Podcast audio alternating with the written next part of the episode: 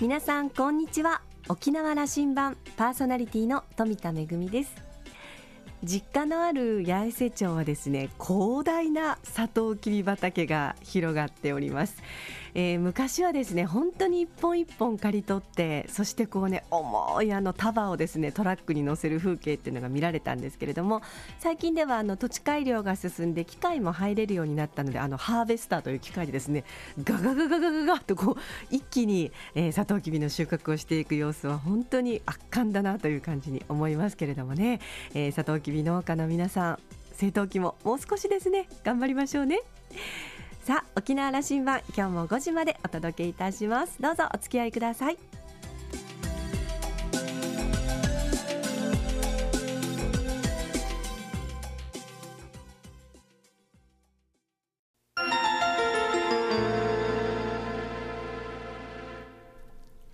那覇空港のどこかにあると噂のコーラルラウンジ。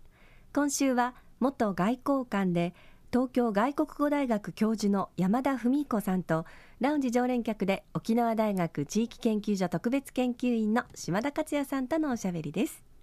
山田さんは1954年生まれ福岡県のご出身で京都大学を卒業後に外務省に入省。外交官としてはフランスブラジルベルギーの大使館で勤務し最後の勤務地となったフランスでは講師として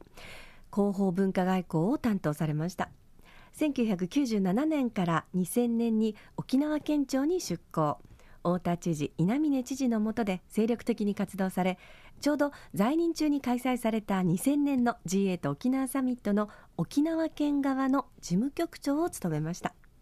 沖縄サミットで最も苦労されたお一人であの歴史的な一大イベントを陰で支えた功労者です。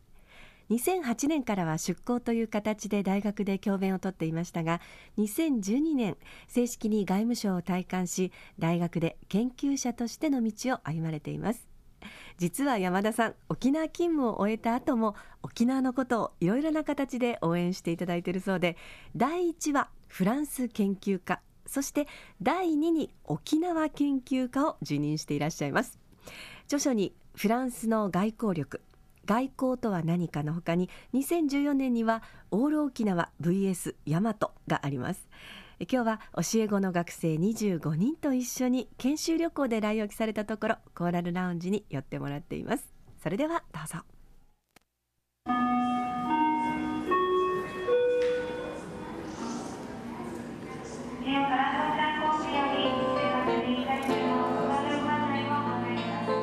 えー、コーラルラウンジに山田文彦さん来ていただきました。やっと実現しました。はい。さんどうも。今日はありがとうございます。こちらこそありがとうございます。いや昨日ずっと、えー、あの学生諸君と東京外大の、えー、みんなやっぱ優秀ですね。いやどうも山田ゼミの 25名。いやでもあの沖縄大学の学生さんとねあれだけみっちりとあの議論ができてとっても良かったと思います。そう言ってもらうと沖縄大学の学生は大変刺激になったと思いますよこれは。そうですか。うちの学生もね大変喜んでました。であのやっぱりこう来て見て話してみるっていうのが大事で、あのメディアで見るとかなんかもので読んでっていうだけの知識じゃないところをねあの肌で感じてくれたと思います。関心は普天間基地問題でしたけども、えー、あのそれを沖縄の学生たちが次回どんなことを感じているかということにはあの専門的に外交を勉強している学生からも興味があったようですよね。そうですね、そうですね。やっぱりその外交っていうとどうしてもね、なんかこう対処交渉論になっちゃうんですけども、そのことがね、やっぱりあの例えば沖縄の人たちにとってどういう生活上の影響があるのかとかね、それからまあなんていうんですかね、あのうん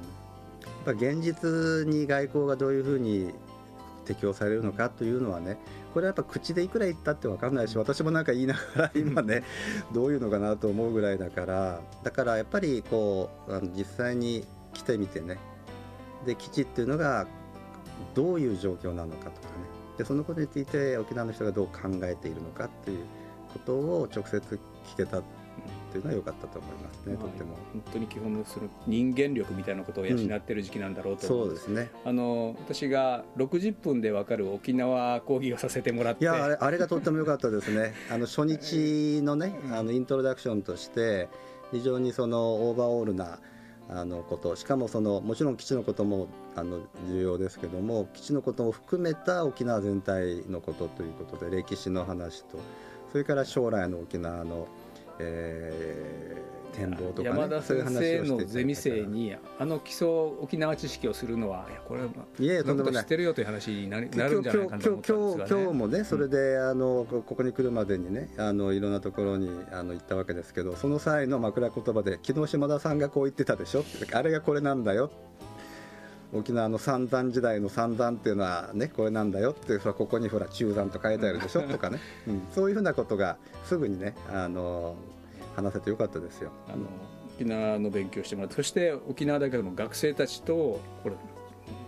3時間ぐらいになっちゃいましたね。あの3時からスタートして6時までプラプラス。しましたからね。プラプラス。プラスプラス2次会もありましたからね。こっちがこっちが2次会なのかどうなのか分かんないぐらい盛り上がって。これはまた学生たち25名、ね、あの沖縄大学は10名でしたけども、はい、うちは25名でしたね。はい。まあ、ちょっとこっちがかか数で勝負っていう感じでしたけど、あのエネルギーに満ち満ちてました。彼らねあのぜ全部自費で来てるんですよね、うん、あのまあ、沖縄大学さんはなんかあの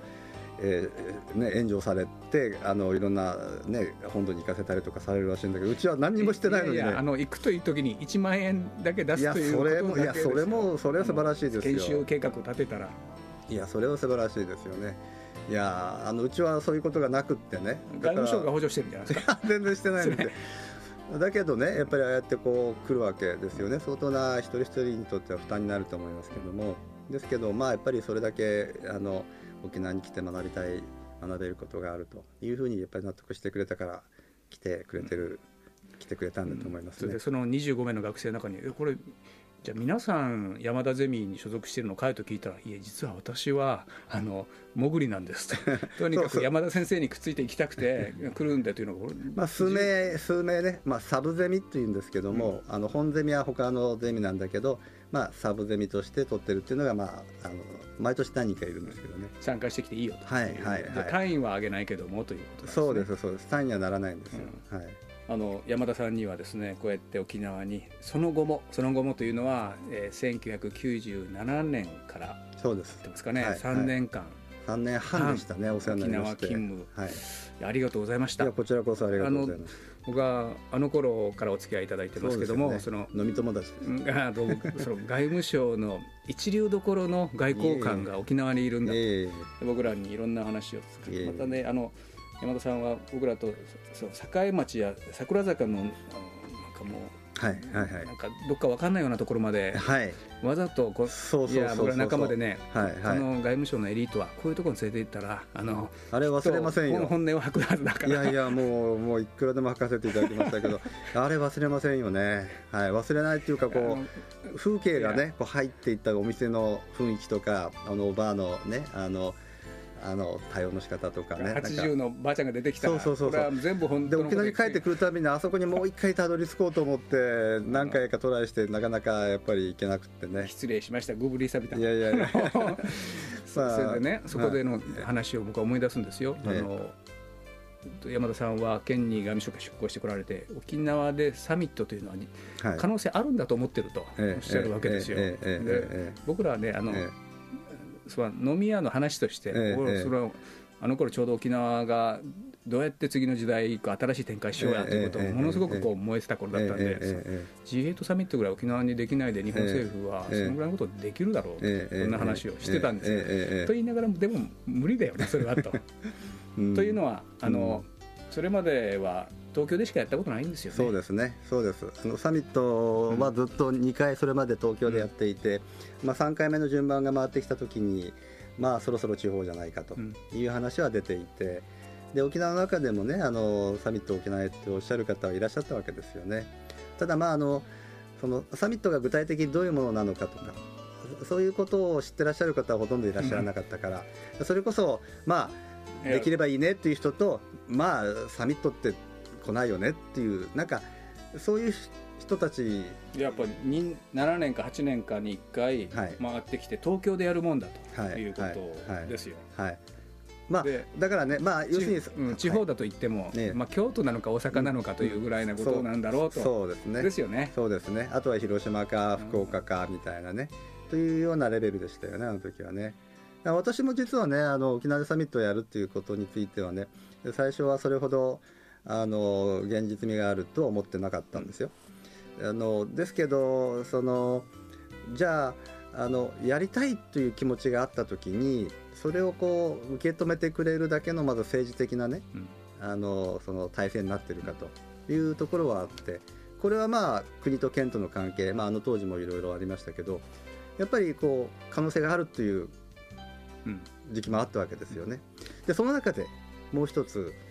実務的に考えてどうかというところは別の問題としてあって、うん、で実務的にどうかということについては、まあ、私も少々サミットには関わってきたから外務省時代に。こうしたらできる。沖縄でやろうとしたらここが足りないというなんていうんですかね情報っていうか、うん。うん、まあ、そういう経験はあったから。なので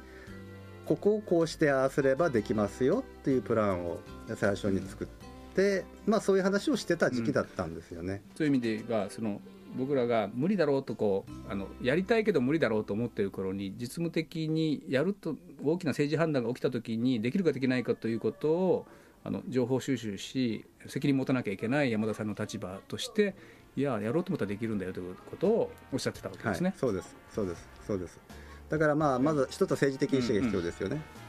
うんうん、プラスいくらしかし政治的意思があっても、実務的にね、はいこれは、まあ、あのもちろん設備の問題とか警備の問題とかあの宿舎の問題とか、まあ、いろいろありますよね。でそういうところで、まあ、やっぱり引っかかってだめだということになればいくら政治家があの OK を出してもやりたいと思ってもできないわけですよね。でこれはだから小渕さんには、まあ、その沖縄への思いっていうのをお持ちだったから、まあ、ちょっと話が飛びましてね、うん、あの、うんできるというややろう判断なさったらできますよという発信を山田さんはしていたわけですよね。そうそういうことです。ね。でも山田さんもしじゃなかったりこれあのそのハードル高い判断をするような事務方の責任者だったりしたらもしかしたらできないとこれはリスク高いよという判断をした人もいたかもしれません、ね、そうですね。あのあのあの当時はやっぱり一般的には、うん、あの県だけではなくて東京の方も沖縄でやることに対しての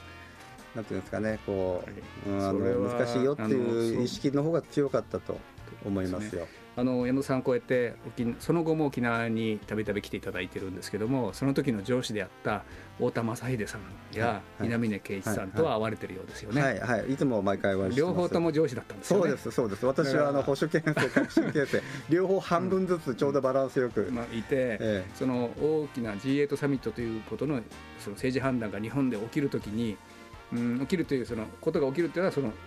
その県政の変化が起きたときにさあそれは準備しなきゃいけないかもしれないということが98年の11月頃にあったはずですよね、はい、はい。はい、そうですね。そうです。そうです。だから最初にサミット誘致っていうのは太田知事のもとで始めたんですよね、うん、太田知事のもとで。で私があの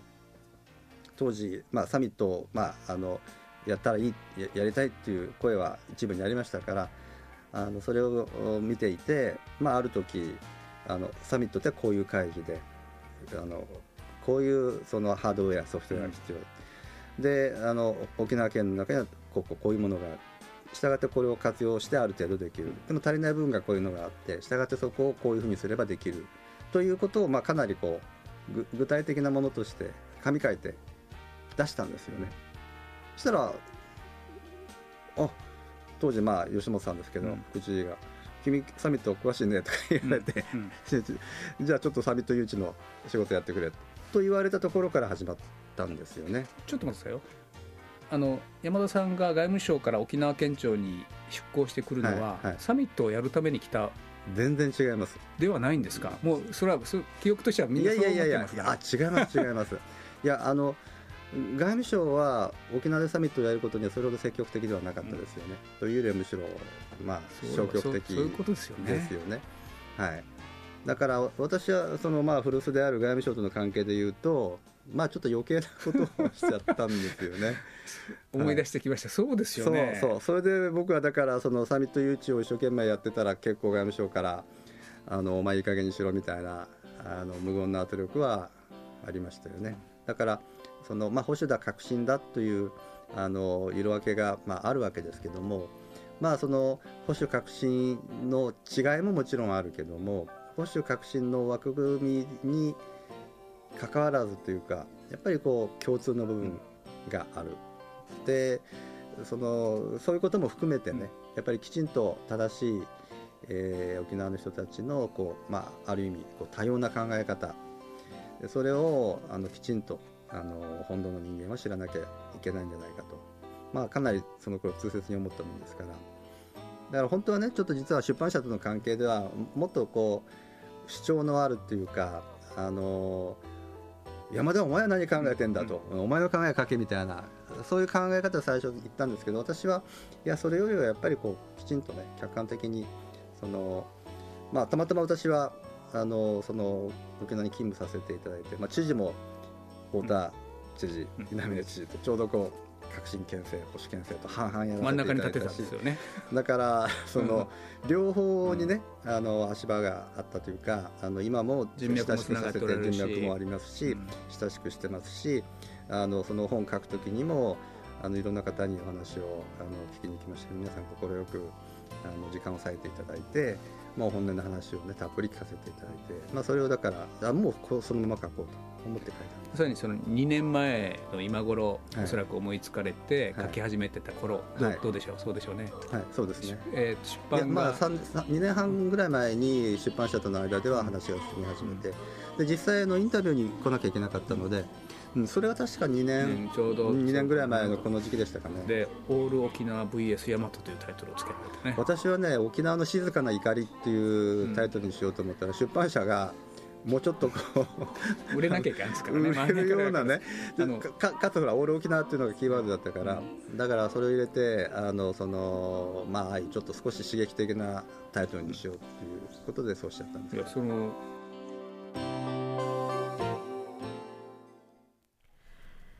25人の学生さんを連れて来沖された山田さん、島田さんとね、えー、思い出話も含めていろんな話をされてましたけれどもね、あの山田さん、本当にあの沖縄を離れた後もいろいろな形で応援をしていただいてますし、それから本もね、あのお話にありましたように、えー、オール沖縄 VS ヤマトというちょっと刺激的なタイトルですが、えー、沖縄の現状を広くね、あの知ってもらうために本もおかけになっています、えー、学生さんは本当にあの自分たちの目の前で、えー、沖縄のことをいろいろと、えー、勉強されたんじゃないかなというふうに思いますけれどもこうした沖縄ファンの山田さんのもとで学んだ学生の皆さん山田さんの後を継いで外交官になられる方も、えー、出てくるかもしれませんね、えー、お話を終えて島田さんはですね山田さんのような方が沖縄の理解者であることは本当に心強いし嬉しい気持ちになりますと。であの沖縄時代はですねよく桜坂とかあのディープなところに行ったというお話なんですが、えー、2005年に、えー、パリで山田さんに素敵なレストランに連れてってもらいまして、えー、美味しい牡蠣をご馳走してもらってその牡蠣の味が忘れられないということでした、えー、今週のお話はここまでにいたしまして山田さんとのお話また来週お届けいたします。今週のコーラルラウンジは元外交官で東京外国語大学教授の山田文彦さんとラウンジ常連客島田克也さんとのおしゃべりでした。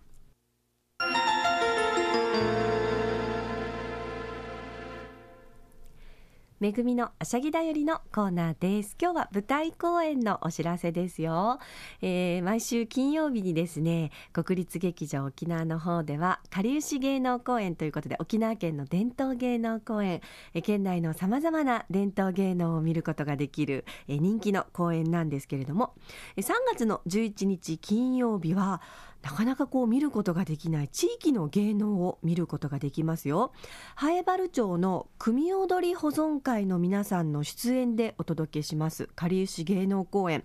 えー、ハエバルのですね与那覇に伝わります物語なんですけれどもあの皆さんよく知ってる浦島太郎伝説このお話にとってもよく似た物語が実はハイバルの方には伝わってるということでその物語を歌舞劇仕立てにしました「うさんし」という、えー、公演が行われます、えー、ハイバル町の組踊り保存会の皆さんとそしてこの伝説がね伝わっている与那博の組の皆さんも、まあ、あの特別出演ということで、えー、出ます。なので、まあ普段はですね地域の方で、まあ、守り継がれているこういう伝統芸能を今回は国立劇場沖縄の小劇場で見ることができます。第1部に、えー、歌舞劇のこの「うさんし」そして、えー、第2部がですね舞踊劇「祭り」あっちゃめということでお届けいたします。3月の11日金曜日午後7時の開演です。会場は30分前の6時30分、えー、国立劇場沖縄小劇場で入場料は一般が2000円。小中高生は1000円。当日は、えー、それぞれ500円増しとなりますのでどうぞ前売り券お求めください、えー、こうした芸能をね見ることができるとても楽しめると思いますよ。かりゆし芸能公演のお知らせでした。めぐみのあしゃぎだりのコーナーでした。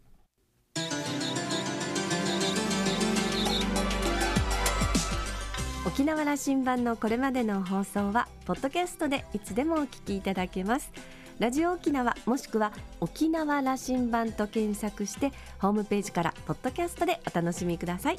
そして私富田やコーラルラウンジ常連客の島田さんのブログやフェイスブックでも情報発信中ですのでお時間のある時にぜひこちらもチェックしてみてください。